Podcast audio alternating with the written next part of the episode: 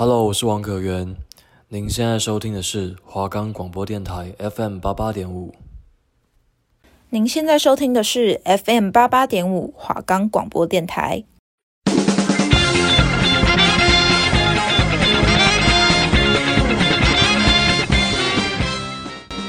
还记得童年那时急忙回家打开电视的心情吗？一步步让你热血沸腾，一个个精彩浪漫的传奇。雨乔带你一起用动漫聊生活。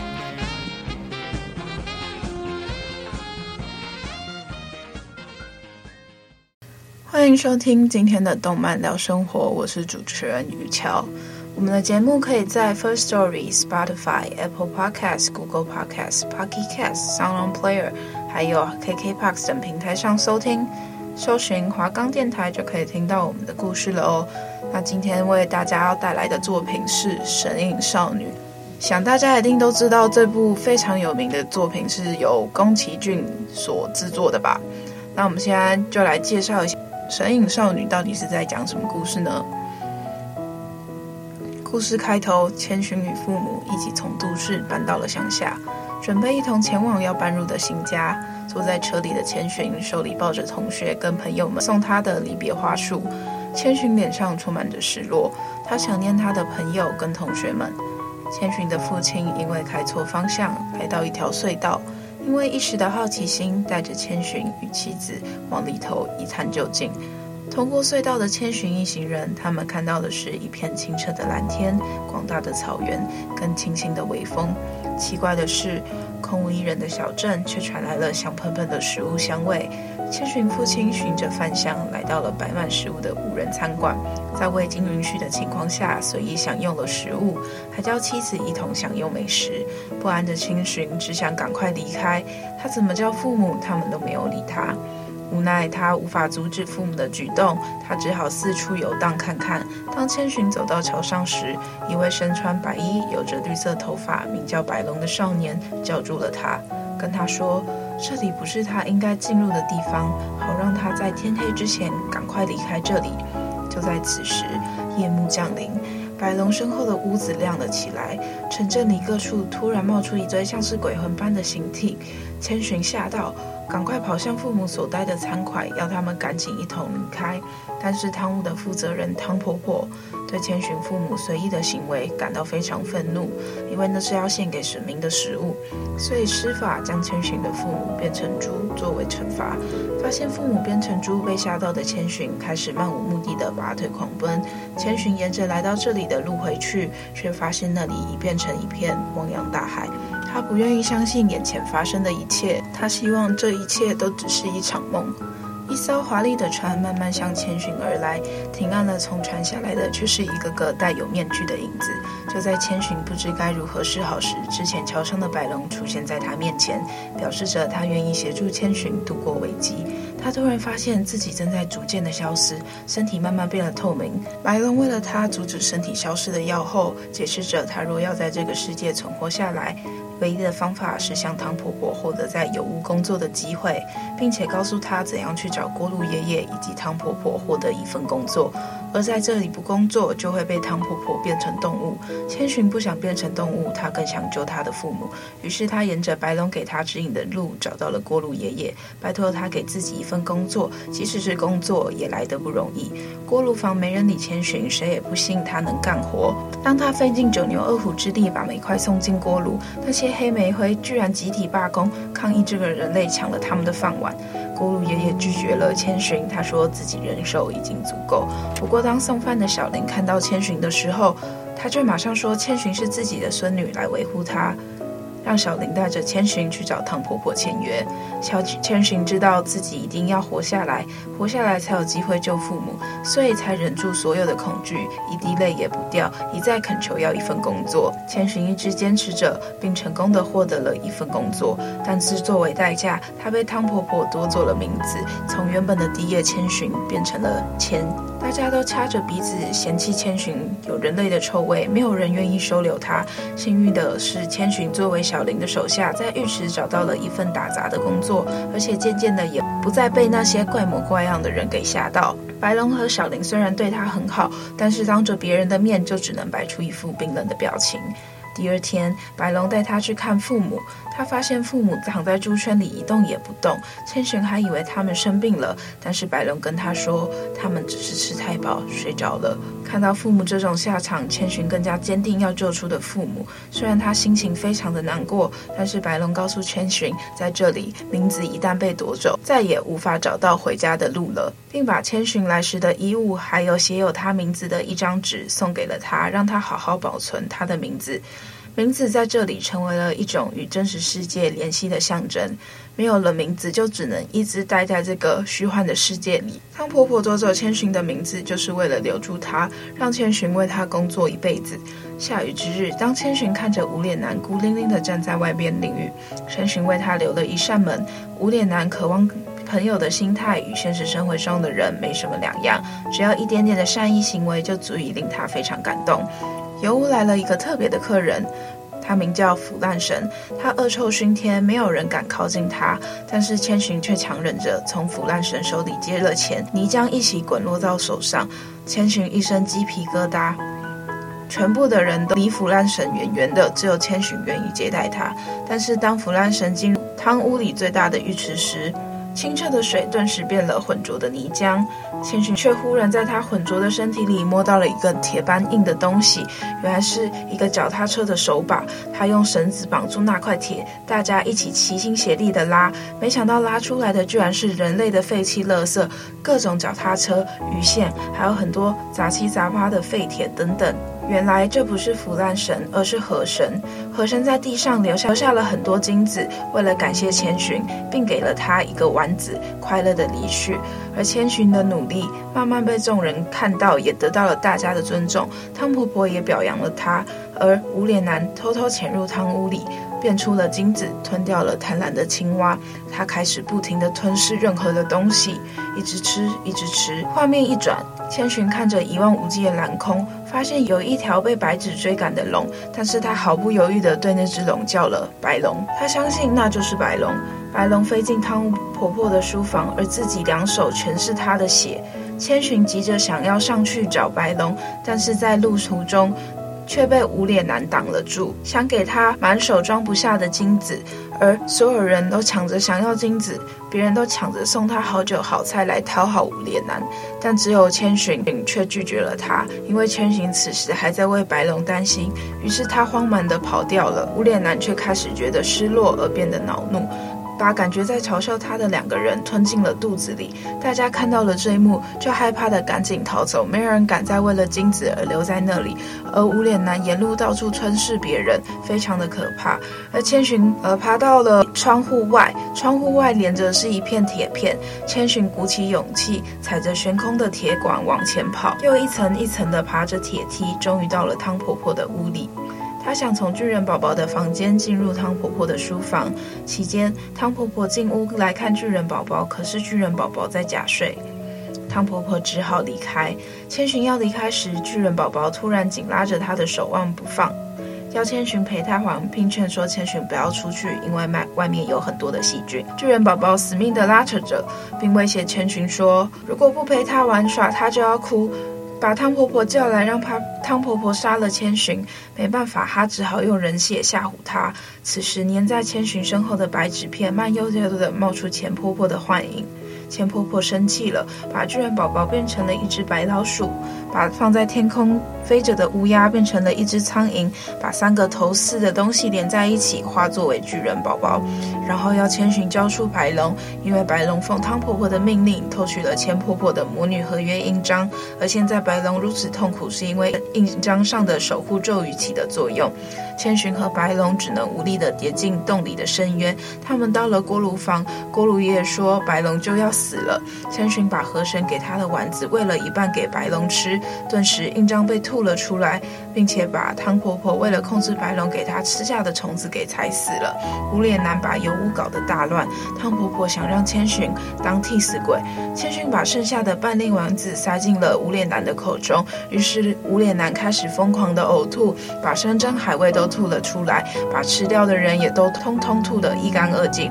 手拿着钱婆婆的印章，身边是变小的宝宝和乌鸦，身后还有无脸男。千寻义无反顾地踏上了火车。到前钱婆婆那的时候，千寻把钱婆婆的魔女印章交还给她，并且代替李白龙向她道歉。最后，千寻终于独立。钱婆婆告诉千寻，无论是什么事情。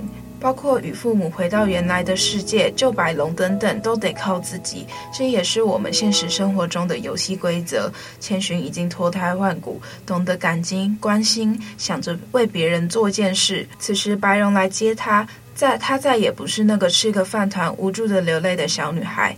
钱婆婆跟她说，曾经发生过的事情不可能忘记，只是想不起来而已。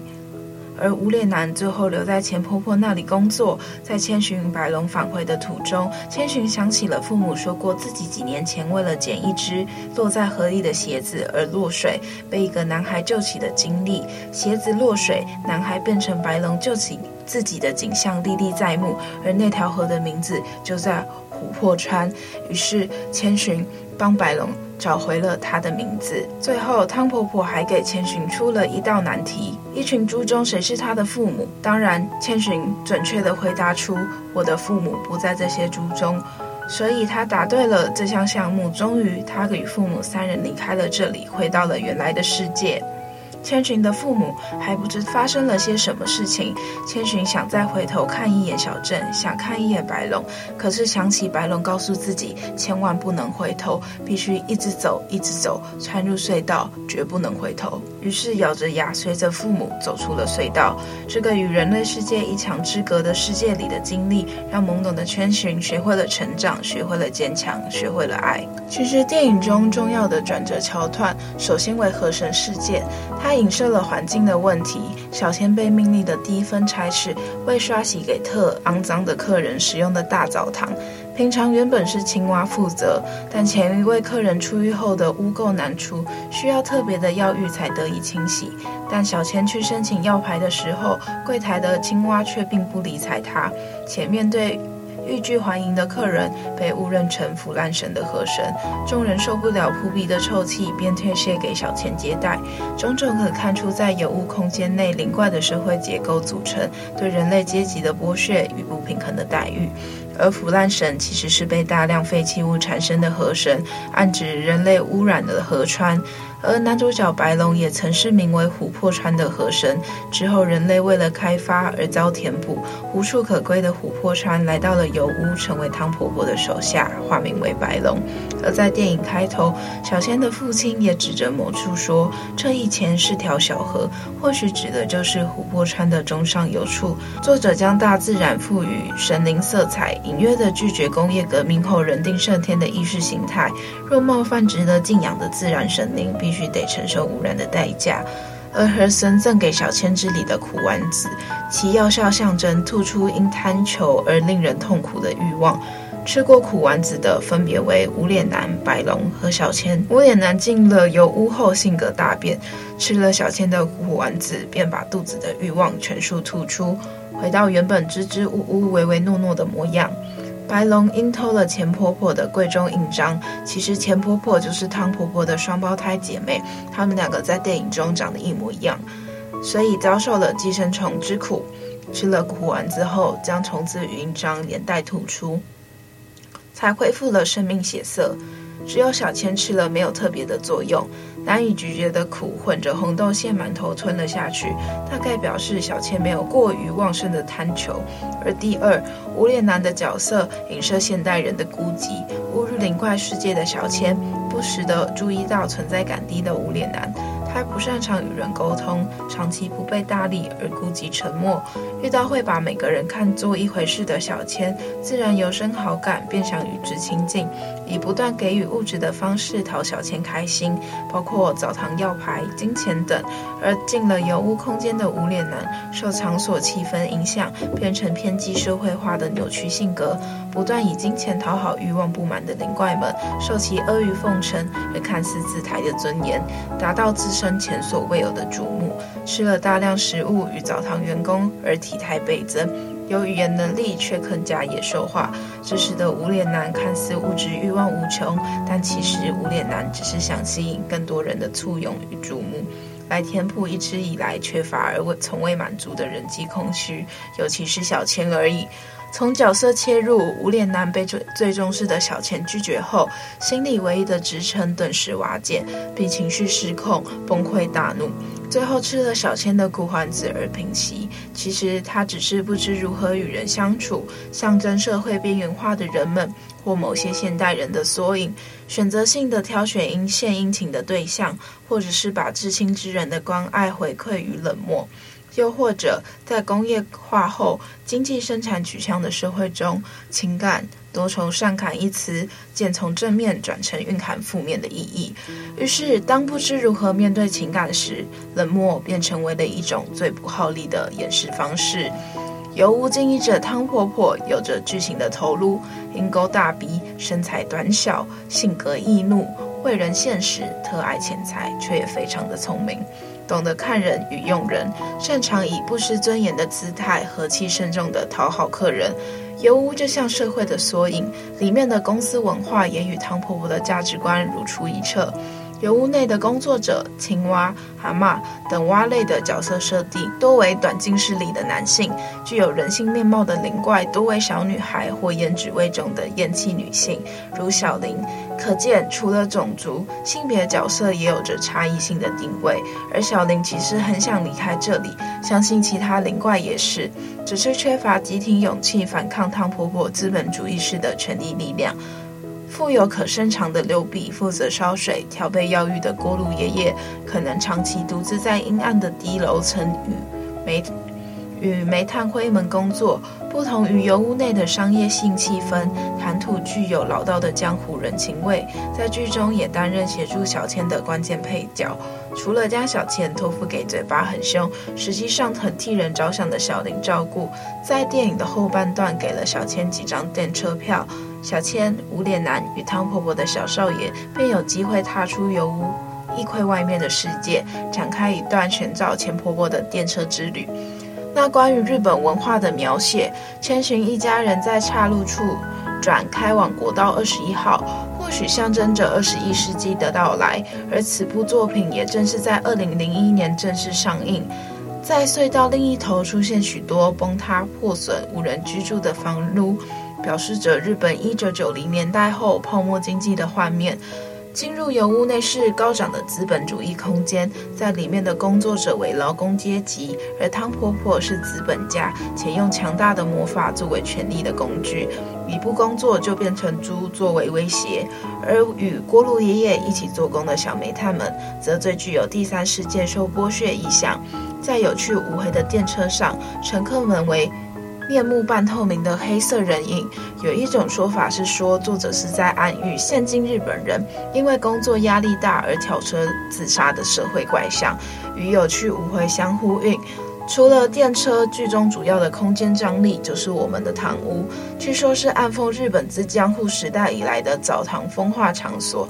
以制作人的灵感起源，女性以匿名称呼，客人清一色为男性，且多为来自各方的名贵等描绘，可推测出此现象。还有从小千对于父母以及汤婆婆至于小少爷的面相切入，可以探讨家庭教育。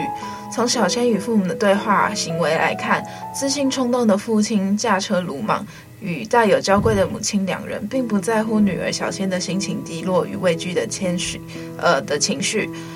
像是不想搬家，当手上的花凋零了时，母亲却跟他说：“一定是你握了太紧了。”冷冷回应，冷冷的回应。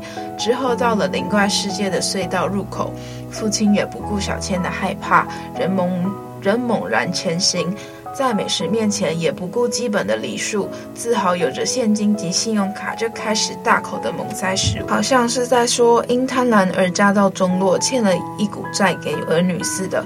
而在道别的花束上，朋友李莎送的卡片，反而是使小千记起自己名字，不忘记自己是谁的重要友情。汤婆婆对小少爷的过度关爱，给予各式玩具与令人反差极大的亲昵，以外面的世界有很多兴趣为理由，不准他出去。长辈构筑自以为的温室，运用了小少爷性格的桀骜与乖戾。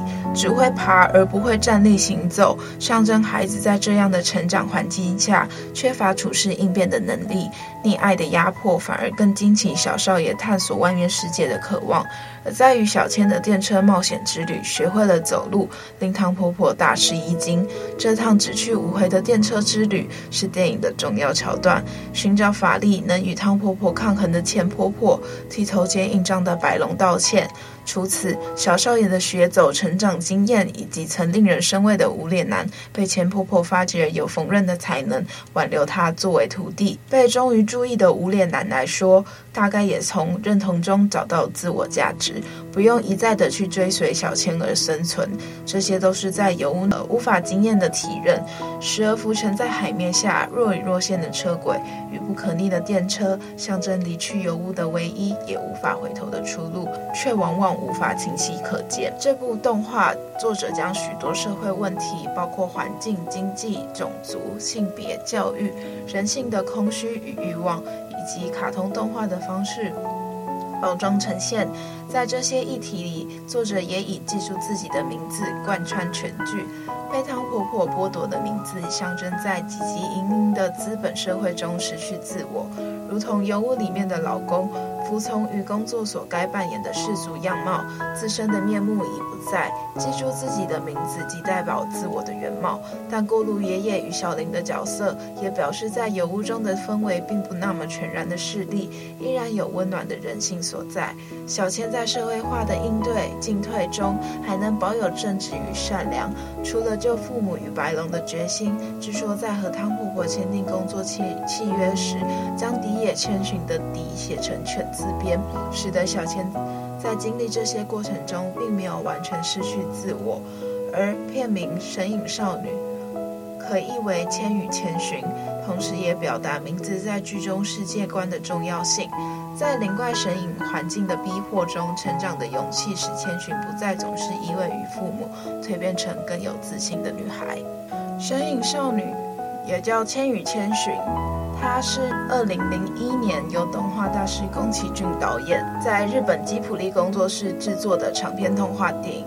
那二零零一年七月二十日起在日本全国上映，已经打破宫崎骏自己的作品《魔法公主》所创下的日本电影票房纪录，便超越日本《铁达尼号》的票房纪录，成为日本票房第一的动画电影。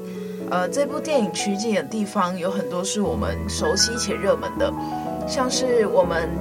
台湾的九份，有不少日本观光客都会来台湾，特别爱到九份的阿妹茶楼，就是来寻找这个宫崎骏的场景。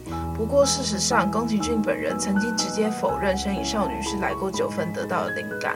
但是之所以会有个谣言，是因为旅游业者为了吸引更多年轻人来观光想出的的噱头。没想到不止台湾人相信，连不少日本人也信以为真。但其实确实，九份的阿妹茶楼那附近的街景，动画中汤屋的街景其实是非常相像的。我觉得他应该是有来这边取景的啦。还有他有在日本爱媛县道的后温泉取景。这是一个拥有三千多年悠久的历史，是日本最古老的温泉，也是四国地区唯一获得米其林三颗星的娱乐设施。温泉本馆是它的象征，也成为了夏目漱石的小说的舞台。不仅受到观光客的喜爱，也受到了当地的居民的喜欢。那这个馆内分为神之汤和灵之汤，呃，剧组也曾公开表明，这里是神隐少女的背景参考地。还有日本山形县的银山温泉，它银山温泉过去因因为银矿而繁华起来，至今还可以见到当年建筑的完整风貌。那它也是早期知名的日本电视剧《阿信》的取景地。而，其中还有日本爱知县的青州城，里面就是有一个红色的桥，让大家非常印象深刻。那桥的那段耸立的油屋，一旦走过桥，便是通往另一个世界。其实这个现实的场景，就是存在于爱知县的青州城天守阁前。那青州城原本是战国名将织田信长的居城，虽然现在看到青州城为重现建筑，但仍可以由残留的石环和馆内珍藏的文物一探当时动荡的时代。那还有一个参考的景点是日本长野县的涉温泉城。那这个温泉的金具屋，不论是建筑的外观还是室内的装潢，都非常像电影。中的油屋旅馆，具有百年历史的金具屋共有四栋建筑，最有名的祈月楼建于一九三六年，当时请的是专门建造神社或宫殿的工大工，花了三年才落成。馆内有四种不同的温泉，其中一个为罗马式温泉，在日本温泉旅馆中可以看到拱床和和罗马水池，非常特别。临近的地方还有非常出名的地狱谷野原公院。冬季可以还可以看到胡子在雪中享受温泉的模样，但其实宫崎骏的作品很多都复为隐喻，就像我前几集有提到，《身影少女》有句话就是钱婆婆讲的：“发生的事情不会忘记，只是暂时想不起来而已。”这句话我非常喜欢。宫崎骏其实一直在寻找的是人与自然的和解，是人类与这个世界和谐共处的美好愿望。其实从这个意义上来说，河神的变身还有神隐少女身份的转化，都可以被认为是一种隐喻。在面对世界诱惑的时候，我们往往会被异化，丢失了自己原始的身份，忘记了原本自己是谁。而只有通过成长，通过自我的突破，才能完成对自己的救赎，达到与世界的和解。就很像一开始人们常常会因为有种某种热情而出众，想要去做些什么事情。就像我们小时候常常会有很多梦想，可是年随着年纪越来越大，你开始进入了社会，你可能会忘记你原本的那份初衷，忘记原本自己想要成为的样子是什么样子。